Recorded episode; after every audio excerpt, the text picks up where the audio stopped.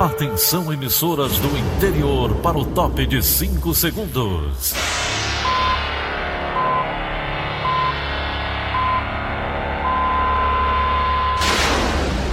A Verdinha leva o som cada vez mais longe. Rádio Sul Cearense de Brejo Santo, Cristal de Quixeramobim, Iracema de Ipu, Jornal Centro-Sul de Iguatu, Macambira de Poeiras, Tabajara de São Benedito, Oroz FM, Pioneira de Forquilha, Itataia de Santa Quitéria, União de Camocim, Educadora do Cariri do Crato, Líder FM de Itapipoca, Aquarela FM de Miraíma, Liberdade de Itapipoca. Itarema, Carinhosa de Acopiara, Sertão Central de Senador Pompeu, Vale do Salgado de Lavras da Mangabeira, Vale FM de Nova Russas.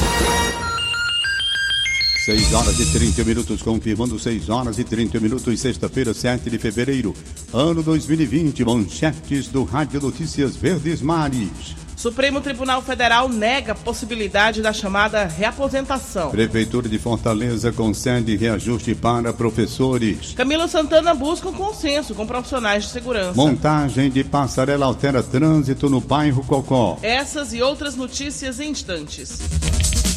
CYH 589. Verdes Mares AM. Rádio Notícias Verdes Mares.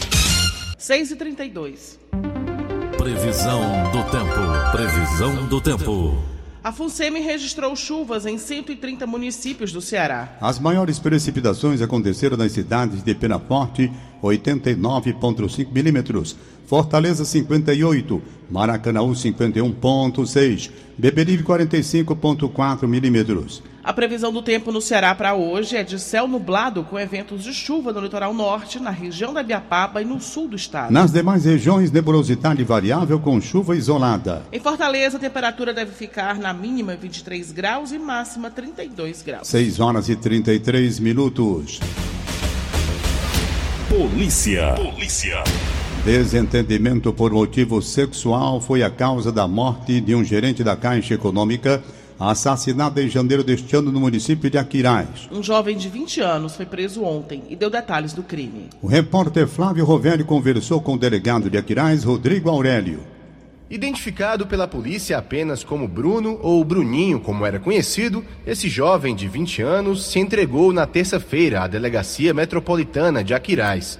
Ele confessou ser um dos assassinos de Carlos Alberto Silvino Fonseca o gerente bancário de 59 anos foi morto de forma brutal na madrugada do dia 26 de janeiro, um domingo. Carlos Alberto havia tido um sábado tranquilo, divertido. Primeiro com um churrasco entre amigos na Praia do Batoque, de onde eles seguiram para uma lanchonete bastante conhecida na região.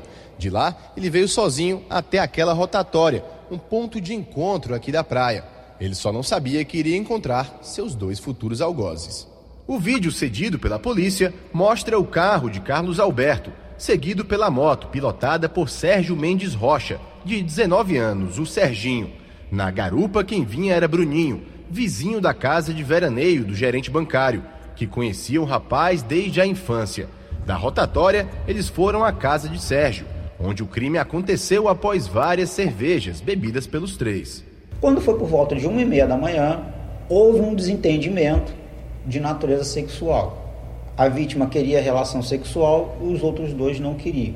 Houve um desentendimento, em vez dos dois simplesmente pegarem e ir embora, o conhecido do vizinho, que a vítima até então não conhecia, não tinha, nunca tinha visto ele, pegou um abridor de coco e deu duas estocadas na garganta da vítima.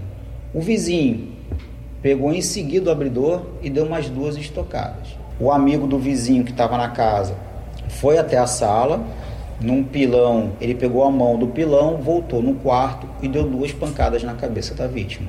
Bruno e Sérgio foram indiciados por homicídio duplamente qualificado, por motivo fútil e sem possibilidade de defesa da vítima. Ambos são réus primários. Eles se mostraram é, surpresos porque eles não esperavam cometer esse crime, segundo eles. O que está preso se demonstrou muito arrependimento, Toda hora ele lembra da vítima, lembra da situação, lembra da vítima sangrando. Não foi nada premeditado, foi o acaso mesmo.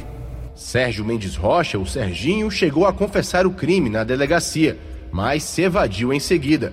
Ele continua foragido. Flávio Roveri para a Rádio Verdes Mares. Um homem foi preso após tentar assaltar clientes que aguardavam na fila de uma agência da Caixa Econômica Federal para retirar dinheiro no centro de Calcaia ontem à tarde. Um policial foi abordado, reagiu e prendeu o assaltante. Um vídeo mostra o momento em que o homem é rendido pelo policial, enquanto a mulher, com duas crianças, se esconde entre as cadeiras do recinto. Policiais militares fizeram um cerco ao local com viaturas do Comando Tático Motorizado Cotan e Força Tática. Segundo a polícia, o suspeito fingiu que estava com uma arma na cintura usando um aparelho celular para ameaçar as vítimas. Ele foi levado à delegacia de Calcaia. E no fim da tarde de ontem, o governador Camilo Santana se reuniu com representantes das entidades de profissionais de segurança e se comprometeu em buscar um consenso entre as partes. Os detalhes estão com o repórter Wagner Mendes. Policiais militares se reuniram na manhã de ontem na Assembleia Legislativa do Ceará em protesto por reajustes salariais. A mobilização pacífica pediu a revisão da proposta de reestruturação que é trabalhada pelo governo do estado. Na tarde de ontem, o governador Camilo Santana recebeu os líderes de profissionais de segurança pública na sede do governo. No encontro, que durou cerca de duas horas, foi referendado um canal de diálogo entre os policiais e o governo do estado. Na próxima segunda-feira, dia 10, na Assembleia Legislativa, os dois lados deverão sentar para debater as exigências da categoria. Logo depois da reunião no Palácio da Abolição, pelo menos cinco pontos foram levantados e anunciados para a categoria. É através deles que deverá passar a negociação. Entre os pontos estão a redução das parcelas do reajuste com a primeira para 2020, o aumento dos vencimentos entre as patentes, a incorporação das gratificações no salário, o aumento de investimento na reestruturação, superior a 440 milhões de reais, e a votação da tabela de salários para este mês de fevereiro. Para o chefe da Casa Civil, Elcio Batista, o acordo vai passar pela viabilidade financeira dos cofres estaduais. Há uma preocupação permanente dentro do governo, é, justamente de que a, a gente precisa é, sempre manter o orçamento e a questão fiscal como uma prioridade para todos nós, porque também não adianta a gente uh, extrapolar no gasto público e depois a gente não tem como honrar os compromissos. Para o deputado estadual Soldado Noélio, que é um dos líderes do movimento, houve um avanço na reunião com o governador. A gente espera só uma coisa, que o governador cumpra com o que ele se comprometeu, né, para que a gente possa, para que a gente não, não volte a, a, a repetir situações de, de, de, dificuldade como essa. Então, se o governador é, cumprir com o que ele se comprometeu, se ele cumprir com a palavra dele, a gente tem tudo para sair vitorioso, os profissionais é, motivados com um salário melhor para defender o povo do Ceará. Apesar do avanço, não há expectativa de definição de um acordo já para a próxima reunião, que ocorrerá no gabinete do líder do governo, deputado Júlio César. O Palácio da Abolição deverá estudar esses pontos para dar continuidade às negociações. Wagner Mendes para a Rádio Verdes Mares. A negociação salarial entre o governo do estado e os policiais militares é o tema do comentário político de William Santos. Olá, bom dia a você que nos ouve na Verdinha. A reestruturação salarial de profissionais da área de segurança pública ainda nem chegou à Assembleia Legislativa, mas já é motivo de embate entre deputados estaduais. A sessão de ontem, acompanhada de uma manifestação, teve discussão entre parlamentares, apelo ao diálogo e também a proposta de criação de uma comissão do Legislativo para acompanhar as negociações. Essa acabou vingando. Do ponto de vista de estratégia política, a postura da base governista e da oposição ao longo do dia, dentro e fora do plenário 13 de maio, correspondeu ao que já se esperava de ambos os lados nessa discussão. É preciso, porém, que parta igualmente das duas forças políticas na prática a disposição ao diálogo, palavra tão dita ao longo do dia, cobrança repetida por interlocutores do governo Camilo Santana e também representantes da categoria. Trata-se, afinal, de um debate que diz respeito à sociedade como um todo e, por isso mesmo, precisa ser feito com transparência e responsabilidade. William Santos para a Rádio Verdes Mares. 6h40. Cidade. Continua atrasado o cronograma do DENIT para implantação, reforma e entrega de passarelas no estado do Ceará. A reportagem de André Alencar. Há três anos e meio, o DENIT estabeleceu um contrato com um consórcio de duas empresas para a implantação de passarelas e também a reforma de outras. Ocorre que o tempo passou e esses equipamentos, uns deles, deveriam ser entregues em 2017, outros em 2018. Estamos em fevereiro de 2020 e muitas delas não foram entregues. Vamos conversar aqui com a superintendente do DENIT, Liris Campelo por que tanta demora na entrega desses equipamentos tão, tão vitais para a travessia segura nas rodovias? É, a gente teve alguns problemas em relação às passarelas. O primeiro, a quando a gente vai definir os pontos dessas passarelas. Então, quando a gente vai definir esses pontos, o que é que acontece? A gente tem que analisar o que é que vai ter de interferência, a gente tem que começar a fazer a desapropriação, retirada de interferência, o que é que vai ser desapropriado para a gente calcular valores, isso aí começa a definir os projetos. O outro ponto que também nos fez ter o atraso foi quando se iniciou a conversa com a prefeitura sobre a municipalização da BR-116. Então a gente teve que esperar os projetos da prefeitura, que até hoje estão sendo analisados, e o que, é que acontece? É, a gente tinha que compatibilizar com um projeto desse, para que a gente não tivesse um gasto público de uma forma desorganizada. Ou seja, eu vou, vou fazer a passarela para depois eu ter que retirar por conta da implantação do possível BRT né, na 116. Então, isso aí foi a questão. E outra, muito a questão da, da desapropriação. E também, na época, nós tivemos problema com recursos financeiros. Para que o nosso ouvinte entenda aqui, vou dar detalhados esses números repassados pelo DENIT. No total, 29 passarelas. Três dessas passarelas foram reformadas, duas delas já foram entregues. A outra passarela que está sendo reformada vai ser entregue, segundo o DENIT, em abril desse ano. E 26 vão ser implantadas. Dessas 26, cinco estão prontas, três estão em fase de execução e as outras 18 é, vão ser completamente feitas. Aí eu pergunto, o, essas passarelas deveriam ser entregues, umas em 2017, outras em 2018 o prazo não foi cumprido e qual a garantia que os cidadãos têm de que agora esses contratos vão ser cumpridos? Bem, uma das primeiras ações, a gente abraçou essa causa, tornamos essa questão das passarelas como uma prioridade dentro do DENIT é, a segunda questão, hoje eu já estou com a garantia de que esses 18 pontos já estão com pontos definidos e já se iniciaram os projetos. Então, após os pontos definidos e o início dos projetos, como é o contrato de RDCI, a gente tem que executar a obra. Muito obrigado pelas informações, André Alencar, para a Rádio Verdes Mares. 6 horas e 43 minutos. Direto da redação integrada do Sistema Verdes Mares, a jornalista Bárbara Sena traz as últimas informações. Bom dia, Bárbara. Bom dia, Tom. Bom dia, ouvintes. Um casal cearense foi preso com 63 aparelhos celulares importados da China e sem nota fiscal momento em que desembarcavam na tarde desta quinta-feira no Aeroporto Internacional Pinto Martins, aqui em Fortaleza. Os dois tinham chegado de um voo de São Paulo. O homem já tinha sido preso pelo mesmo crime no dia 19 de janeiro pela PF, pela Polícia Federal, também no aeroporto, com 117 smartphones na mesma situação. Segundo a Polícia Federal, durante a inspeção de bagagens, foi detectada grande quantidade de aparelhos eletrônicos em duas malas do casal. A dupla foi conduzida à sala da PF no aeroporto, onde as malas foram abertas e encontrados os 63 smartphones chineses novos.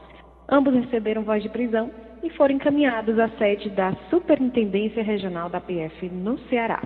Eles vão responder pelo crime de descaminho, que consiste na importação de mercadorias sem o pagamento do devido imposto ao fisco e tem pena de 1 a 4 anos de reclusão. A gente fala também sobre outro caso, mas que aconteceu no bairro Siqueira. Dois falsos passageiros foram presos por um policial à paisana após tentar assaltar um ônibus na Avenida Osório de Paiva. Isso aconteceu ontem à noite. Conforme o motorista, que vai ter a identidade preservada, a dupla embarcou no coletivo da linha Siqueira, Parque São João e durante o percurso anunciaram um assalto. Antes que os criminosos conseguissem passar pela catraca, um agente que estava dentro do veículo rendeu suspeitos quando estavam passando pela rua Itapuã e, com a ajuda de outros ocupantes do ônibus, conseguiram imobilizar a dupla. Uma arma falsa foi apreendida e o caso foi encaminhado para o 32º Distrito Policial, localizado no Bom Jardim. A gente fala também sobre outro assunto. Um estoquista de uma farmácia foi morto a tiros na Avenida Alberto Craveiro, no bairro Boa Vista, ontem à noite. A vítima estava sentada em frente à casa onde morava quando foi atacada pelos criminosos. De acordo com a Polícia Militar, os agentes foram acionados após populares ouvirem disparos de arma de fogo. Quando os policiais chegaram ao endereço, o homem, com cerca de 50 anos, já estava morto com tiros na cabeça. O Departamento de Homicídios e Proteção à Pessoa vai investigar o caso. Bárbara Sena para a Rádio Verdes Mares. E o motorista que vai passar pelo bairro Cocó, aqui em Fortaleza, deve ficar atento neste fim de semana. A montagem de uma passarela vai gerar alterações no trânsito naquela área. Confira com Elone Pomuceno. De hoje à noite até domingo, algumas vias no entorno de uma estação do VLT no bairro vão ser bloqueadas. A interdição é necessária para garantir a segurança durante a operação de içamento da viga central e das rampas da passarela que é construída na altura da rua Eduardo Garcia. O bloqueio começa na Avenida dos Jangadeiros às 8 horas entre a Avenida Padre Antônio Tomás e a Rua Bento Albuquerque. Uma das alternativas de desvio para quem passa pela via expressa é utilizar Engenheiro Santana Júnior. Na Bento Albuquerque também vai haver mudança, apenas o trânsito local vai ser permitido. No sábado, a interdição chega à via expressa entre a Rua Tertuliano Potiguara e a Avenida Padre Antônio Tomás. A Secretaria de Infraestrutura do Ceará estima concluir os trabalhos até o início da tarde de domingo. Elon Nepomuceno para a Rádio Verdes Mares. Os passageiros da linha sul do metrô de Fortaleza precisaram esperar por cerca de uma hora o funcionamento do equipamento no fim da tarde de ontem, depois de uma falha mecânica em um dos trens elétricos. O metrô ficou parado na estação Porangabuçu, mas também afetou os usuários que aguardavam em outras estações. A companhia Metrofó informou que os passageiros que já estavam na composição precisaram desembarcar enquanto o defeito não fosse consertado, o que aconteceu somente por volta das 6 horas da noite. Mudanças no trânsito da Avenida Domingos Olímpio para o Carnaval em Fortaleza. Repórter Paulo Sadá tem informações aos motoristas que trafegam por aquela via. Apesar da medida não afetar diretamente a faixa exclusiva de ônibus, os equipamentos de fiscalização eletrônica instalados para coibir esse desrespeito ficarão provisoriamente desativados no trecho compreendido entre as avenidas Aguandambi e da Universidade até que haja desmontagem completa da estrutura. As opções de rota para o motorista que preferir evitar circular pelo trecho são avenidas Duque de Caxias e Pontes Vieira. É importante ressaltar que o tradicional carnaval da Avenida Domingos Olímpio contará com os cortejos Maracatu no sábado e no domingo, 22 e 23 de fevereiro, além de blocos e cordiões na segunda-feira, dia 24, e afoxés e escolas de samba na terça-feira, dia 25. A desmontagem inicia na quarta-feira de cinzas, dia 26, e será concluída em até 10 dias após o evento. Após a desmontagem, a fiscalização volta ao normal. Paulo Sadá para a Rádio Verdes Mares. 6 horas e 49 minutos. Em instantes, Jair Bolsonaro exonera ministro do Desenvolvimento Regional.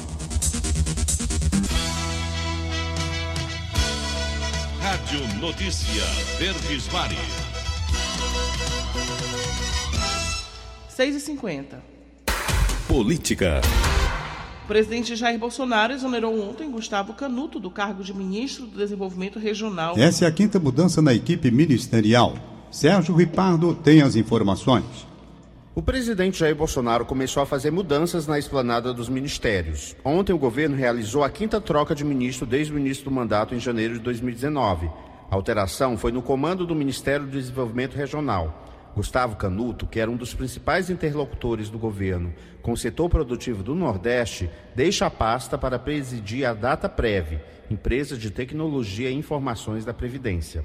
Já o principal articulador da reforma da Previdência no ano passado, Rogério Marinho, deixa a Secretaria Especial do Trabalho e da Previdência para assumir o Ministério de Desenvolvimento Regional. Nos bastidores, auxiliares de Bolsonaro contam que o presidente quer resultados concretos neste ano dos seus 22 ministros. Contra Gustavo Canuto, havia queixas contra as paralisações do programa Minha Casa Minha Vida. Além disso, ele teria se desentendido com o ministro da Economia, Paulo Guedes.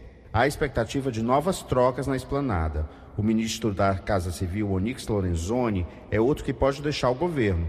Nos últimos dias, o ministro teve a pasta esvaziada e alguns de seus auxiliares foram demitidos. Sérgio Ripado para a Rádio Verdes Mares. O ministro Luiz Edson Fachin do Supremo Tribunal Federal homologou ontem a delação premiada do ex-governador do Rio de Janeiro, Sérgio Cabral. O acordo de delação foi firmado com a Polícia Federal em dezembro. O teor da colaboração está sob sigilo. Procurador-Geral da República, Augusto Aras, foi contra a validação. Ele entende que os valores que Cabral se comprometeu a devolver já estavam bloqueados pela Justiça e que o ex-governador não apresentou fatos novos nos depoimentos. A Procuradoria-Geral da República deve recorrer da validação nos próximos dias. O presidente da Câmara Federal, Rodrigo Maia, determinou nesta quinta-feira que o projeto do governo para regulamentar a mineração em terras indígenas seja encaminhado à análise de uma comissão especial na casa. Para que a comissão seja efetivamente criada, ainda é necessário um ato de criação e a leitura em plenário. Em seguida, os líderes indicam os membros que vão compor o colegiado. Ao determinar a criação da comissão, Maia segue o regimento da Câmara, que diz que a matéria de competência de mais de três comissões permanentes será tratada em um colegiado especial. 6 horas e 52 minutos. Economia. A poupança começou 2020 no vermelho, com as retiradas superando as aplicações na caderneta em 12,356 bilhões de reais no mês de janeiro. O resultado é o pior da história para o mês, segundo informou o Banco Central. O resultado negativo foi fruto de 216,9 bilhões de reais retirados e 2000, aliás, e 229,3 bilhões de reais depositados na caderneta de poupança. Vamos agora para a participação de Egídio Serpa. Bom dia para você, Egídio. Bom dia, Daniela Lavor. Bom dia, Tom Barros. Bom dia, ouvintes. Continuo aqui em Berlim, cobrindo para o sistema Verdes Mares a Fruit Logística, maior feira de frutas do mundo, onde está o presidente do complexo portuário do PECEM, Danilo Serpa. Ele me disse ontem à noite que por todo o próximo mês de março, o governador Camilo Santana inaugurará a terceira ampliação do porto do PECEM. Serão entregues aos usuários a nova ponte de acesso ao porto, que, como se sabe, fica dentro do mar, dois quilômetros e meio longe da praia, e também o berço de atracação número 9, que passará a ser utilizado imediatamente. Agora, um detalhe interessante. O berço número 9 tem profundidade de 15 metros e meio, o que significa que ele pode receber os maiores navios do mundo, incluindo gigantes conteneiros, cuja capacidade é de até 20 contêineres de 20 mil contêineres de 20 pés. Até agora, o porto do Pecém era o terceiro do país em profundidade, superado pelo de Suape, em Pernambuco, e pelo de Itaqui, no Maranhão. Agora, com esse novo calado de 15 metros e meio, Pecém passa a ser o porto de maior calado do Brasil. Egídio Serpa, direto de Berlim, para o Rádio Notícias Verdes Mares. Professores da Rede Municipal de Ensino de Fortaleza garantem reajuste salarial de 12,84%. O repórter Felipe Mesquita tem mais informações. Após paralisação temporária e mais uma ameaça de greve, professores entraram em acordo sobre o reajuste salarial durante reunião na Câmara Municipal entre o Sindiute e a Prefeitura de Fortaleza nesta quinta-feira. Ficou acertado que os professores receberão, até agosto deste ano, o reajuste geral dos servidores, de 4,31%. Em outubro, o salário será reajustado em 8,17%, para totalizar a correção ao piso do magistério.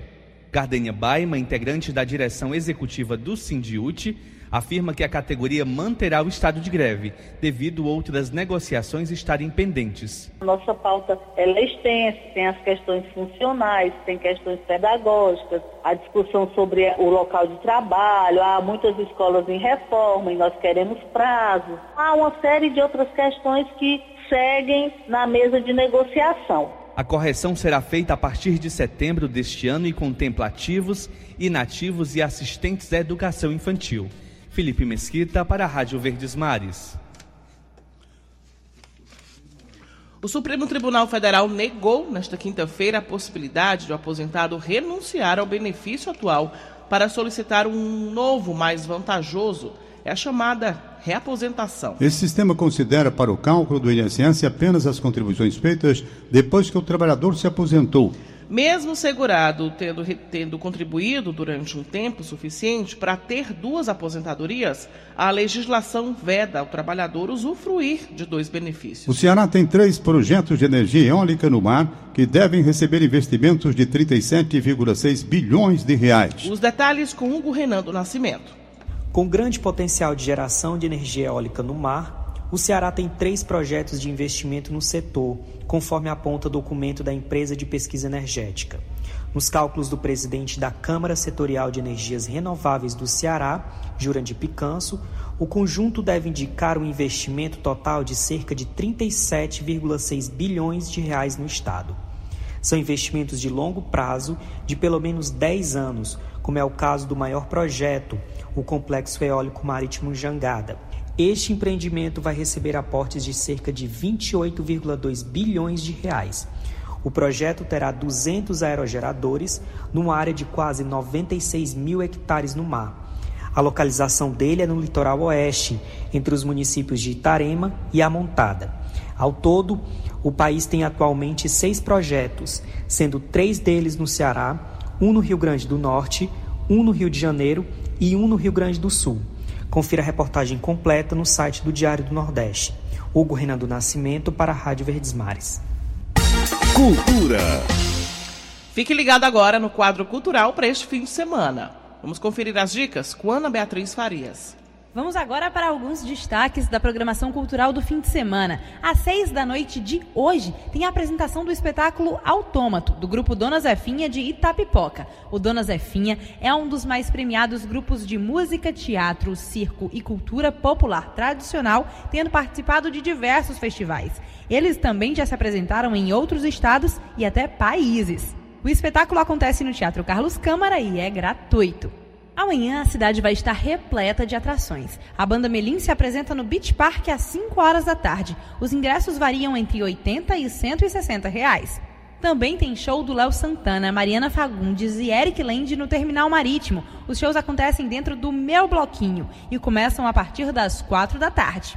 O bloquinho de verão começa a partir das 3 horas da tarde e tem show do Saulo, Denis, JM Puxado, são Dois e Ivo Brown. O bloquinho de verão acontece no Colosso. No sábado ainda tem show de Sérgio Brito, vocalista dos Titãs, cantando os clássicos da banda e do rock nacional. O show de abertura fica por conta da banda O Verbo. É lá no Floresta Bar. No domingo tem Farra na Casa Alheia, com os DJs Marquinhos e Guga de Castro, além do convidado especial, alemão Daniel Haskman. Logo em seguida, às 6 horas da noite, o cantor e compositor Lucas Santana apresenta seu mais novo álbum. O Farra acontece na frente do Cine Teatro São Luís, enquanto o show de Lucas Santana acontece no interior do lugar. Os ingressos para o show custam R$ 15 a meia e R$ 30 a inteira. E você também não pode perder a programação gratuita dos pré-carnavais em Fortaleza. Hoje tem folia na Praça da Gentilândia e no Mercado dos Pinhões. Amanhã você pode festejar no Largo dos Tremembés e na Praia de Iracema.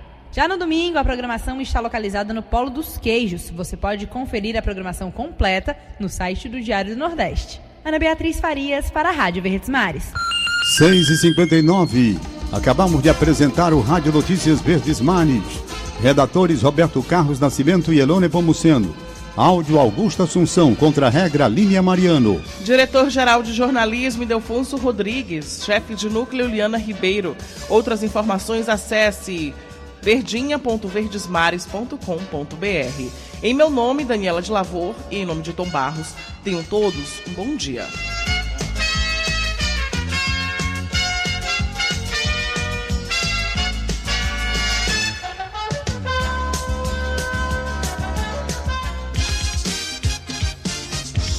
Segunda sábado, seis e meia da manhã. Rádio Notícias Verdes Mares.